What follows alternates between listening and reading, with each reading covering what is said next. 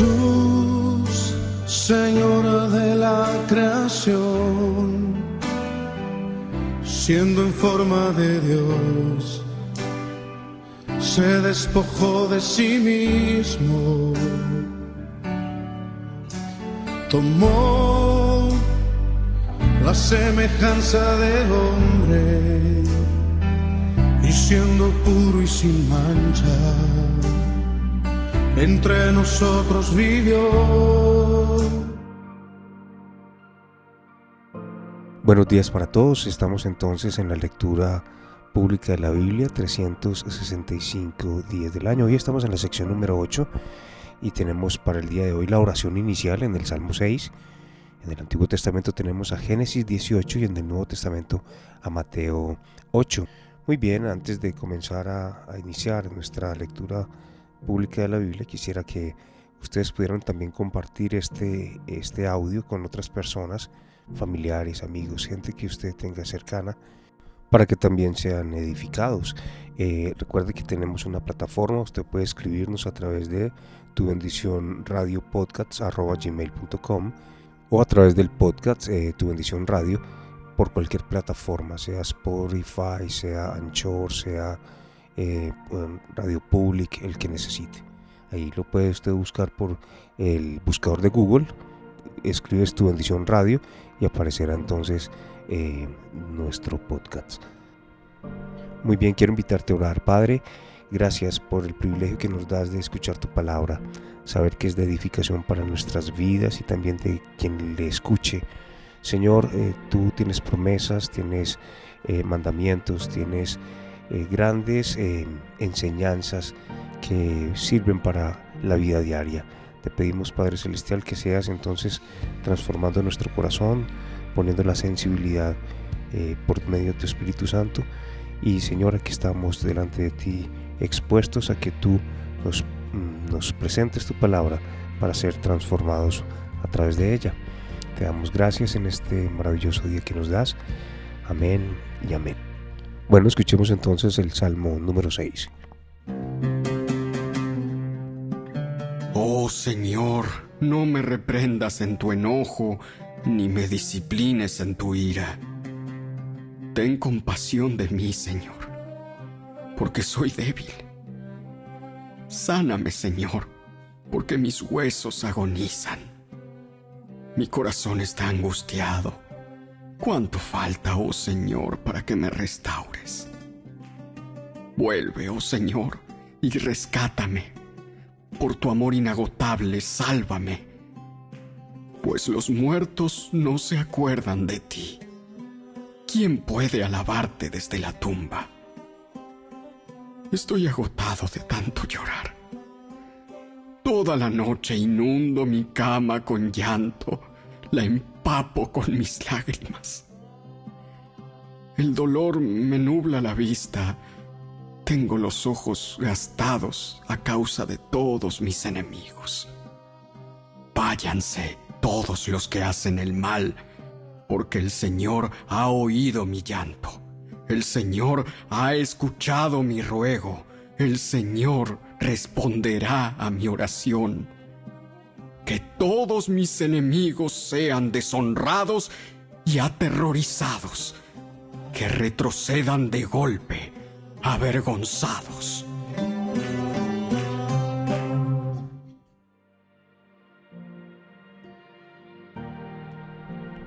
Muy bien, escuchamos la oración del Salmo 6. Ahora en el Antiguo Testamento tenemos a Génesis capítulo 18. En este capítulo tenemos otra entrevista entre Dios y Abraham lo más relevante es la comunicación que Dios le hace en cuanto a su ira con respecto a Sodoma, por lo que decide entonces destruirla. Concluye entonces con la intercesión de Abraham por la ciudad. El Señor se le apareció otra vez a Abraham cerca del robledo que pertenecía a Mamre un día, Abraham estaba sentado en la entrada de su carpa a la hora más calurosa del día. Entonces, levantó la vista y vio a tres hombres de pie cerca de allí. Cuando los vio, corrió a recibirlos y se inclinó hasta el suelo en señal de bienvenida. Mi señor, si le agrada, deténgase aquí un rato. Descansen bajo la sombra de este árbol mientras les traen agua para lavarse los pies. Ya que han honrado a su siervo con esta visita, permítanme prepararles comida para que recobren fuerzas antes de continuar su viaje. Está bien, está bien. Haz lo que dijiste. Entonces Abraham volvió corriendo a la carpa y le dijo a Sara, eh, apresúrate. Toma tres medidas abundantes de la mejor harina que tengas y amásala y hornea pan. Luego Abraham corrió hacia el rebaño, escogió un becerro tierno y se lo dio a su siervo, quien lo preparó con rapidez. Cuando la comida estuvo lista, Abraham tomó yogur y leche junto con la carne asada y sirvió la comida a los hombres. Mientras ellos comían, Abraham los atendía bajo la sombra de los árboles. ¿Dónde está Sara, tu, esposa? Preguntaron los visitantes. Está dentro de la carpa. Entonces uno de ellos dijo, Yo volveré a verte dentro de un año, y tu esposa Sara tendrá un hijo. Sara escuchaba la conversación desde la carpa. Abraham y Sara eran muy ancianos en ese tiempo y hacía mucho que Sara había pasado la edad de tener hijos. Así que se rió en silencio dentro de sí misma y dijo, ¿Cómo podría una mujer acabada como yo disfrutar semejante placer? Sobre todo cuando mi señor, mi esposo, también es muy viejo. Entonces el Señor le dijo a Abraham, ¿Por qué se rió Sara y dijo, ¿acaso puede una mujer vieja como yo tener un bebé? ¿Existe algo demasiado difícil para el Señor? Regresaré dentro de un año y Sara tendrá un hijo.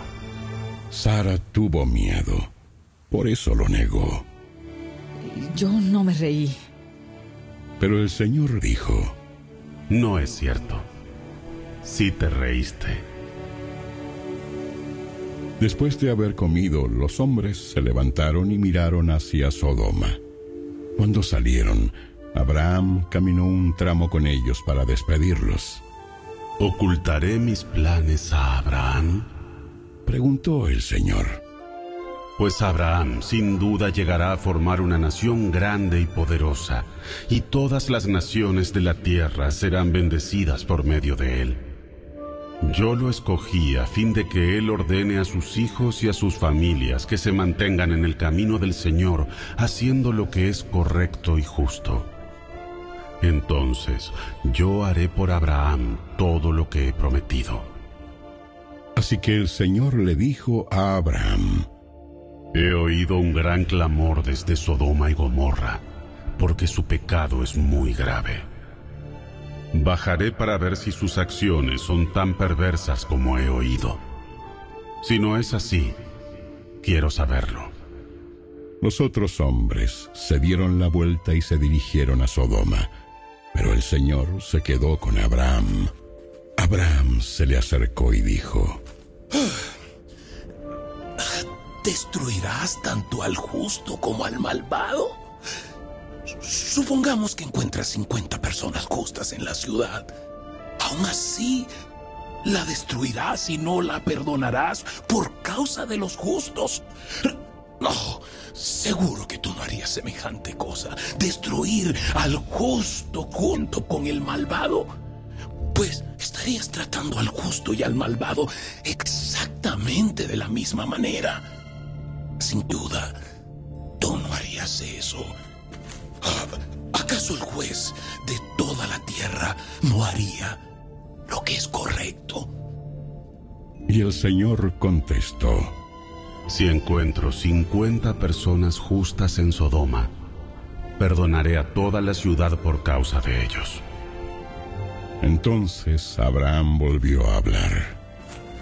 Ya que he comenzado Permíteme decir algo más a mi señor, aunque no soy más que polvo y cenizas. Ah, supongamos que hubiera solo 45 justos en vez de 50. ¿Destruirás toda la ciudad aunque falten 5? El Señor le dijo, No la destruiré si encuentro 45 justos allí. Entonces Abraham insistió en su petición. Supongamos que hubiera solamente 40, ¿eh? El Señor le contestó, No la destruiré por causa de esos 40. Por favor, no te enojes, mi señor. Permíteme seguir hablando. Supongamos que se encontraran solamente 30 justos. No la destruiré si encuentro 30. Dado que me he atrevido a hablar al Señor, permíteme continuar. Supongamos que hay solamente 20. Entonces no la destruiré por causa de esos 20. Finalmente, Abraham dijo, Señor, por favor no te enojes conmigo si hablo una vez más. ¿Y si hubiera tan solo 10? Y el Señor contestó, Entonces no la destruiré por causa de esos 10. Cuando el Señor terminó la conversación con Abraham, siguió su camino y Abraham regresó a su carpa.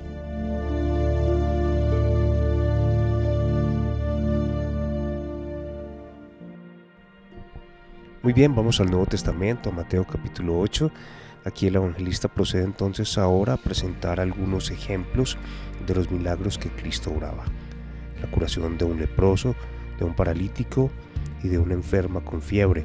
Tras el paréntesis de una conversación con dos que deseaban seguirle, vienen los milagros de calmar una tempestad y de echar fuera demonios que atormentaban a dos posesos. Escuchemos entonces Mateo capítulo 8. Al bajar Jesús por la ladera del monte, grandes multitudes lo seguían. De repente, un leproso se le acercó y se arrodilló delante de él. Señor, si tú quieres, puedes sanarme y dejarme limpio. Jesús extendió la mano y lo tocó. Sí, quiero. Queda sano. Al instante, la lepra desapareció. No se lo cuentes a nadie. En cambio, preséntate ante el sacerdote y deja que te examine. Lleva contigo la ofrenda que exige la ley de Moisés a los que son sanados de lepra. Esto será un testimonio público de que has quedado limpio. Cuando Jesús regresó a Capernaum, un oficial romano se le acercó y le rogó. Señor, mi joven siervo está en cama, paralizado y con terribles dolores. Iré a sanarlo. Señor, no soy digno de que entres en mi casa. Tan solo pronuncia la palabra desde donde estás y mi siervo se sanará. Lo sé porque estoy bajo la autoridad de mis oficiales superiores y tengo autoridad sobre mis soldados. Solo tengo que decir, vayan, y ellos van. O vengan, y ellos vienen. Y si les digo a mis esclavos, hagan esto, lo hacen. Al oírlo, Jesús quedó asombrado. Se dirigió a los que lo seguían y dijo, Les digo la verdad. No he visto una fe como esta en todo Israel. Y les digo que muchos gentiles vendrán de todas partes del mundo, del oriente y del occidente, y se sentarán con Abraham, Isaac y Jacob en la fiesta del reino del cielo. Pero muchos israelitas, para quienes se preparó el reino, serán arrojados a la oscuridad de afuera, donde habrá llanto y rechinar de dientes. Entonces Jesús le dijo al oficial romano, Vuelve a tu casa. Debido a que creíste, ha sucedido. y el joven siervo quedó sano en esa misma hora.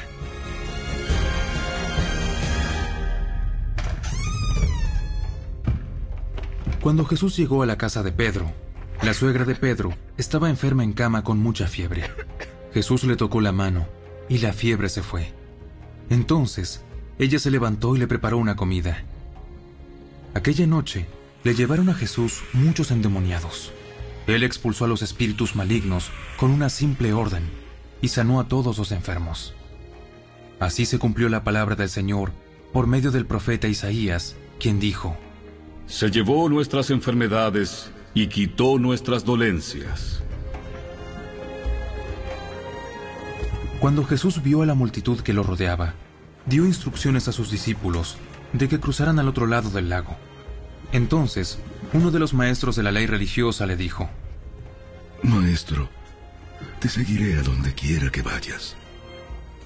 Los zorros tienen cuevas donde vivir y los pájaros tienen nidos, pero el Hijo del Hombre no tiene ni siquiera un lugar donde recostar la cabeza. Otro de sus discípulos dijo, Señor, deja que primero regrese a casa y entierre a mi padre.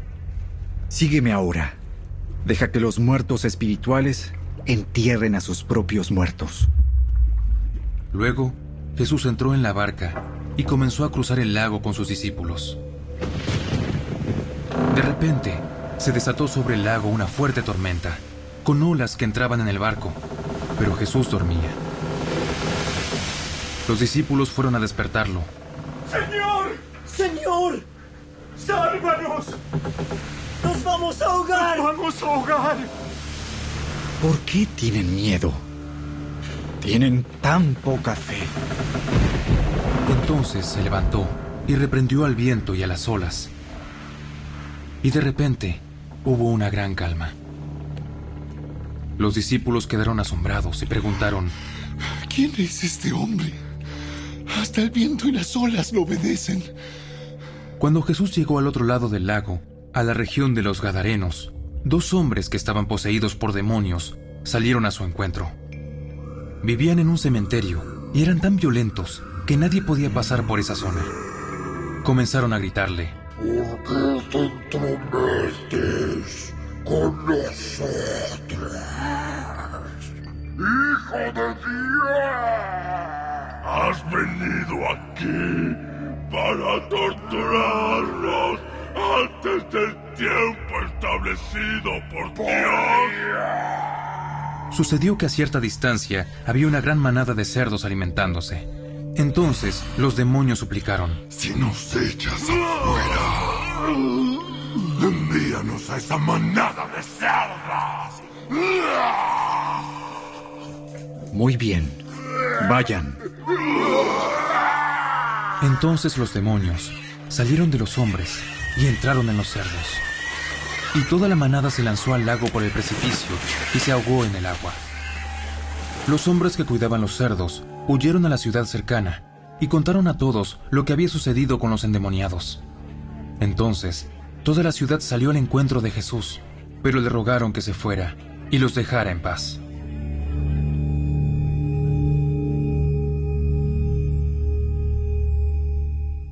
Levanta tus manos a Él en esta noche.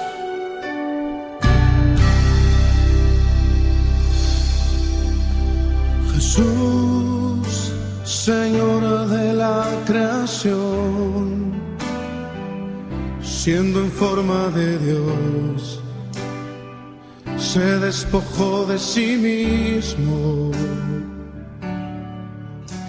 tomó la semejanza de hombre y siendo puro y sin mancha, entre nosotros vivió y asimismo se humilló, tomando forma de siervo hasta su vida entregar y en una cruz terminar.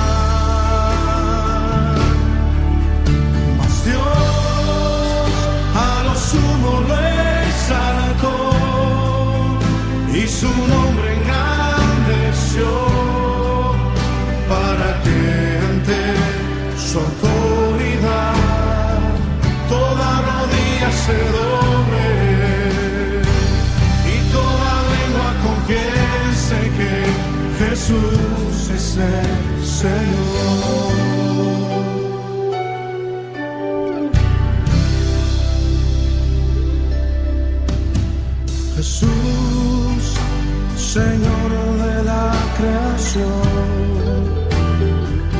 Siendo en forma de Dios, se despojó de sí mismo y él tomó la semejanza de hombre y siendo puro y sin mancha entre nosotros vivió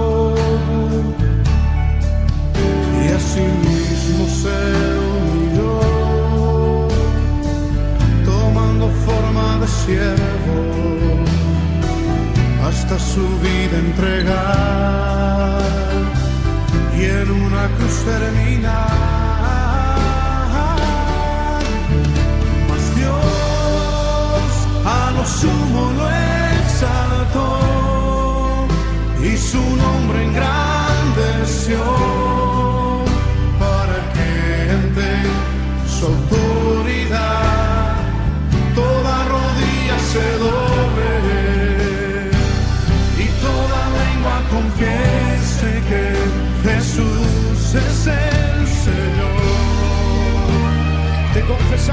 esta noche, Señor, como nuestro Señor. Nuestra lengua te confiesa como el único Señor.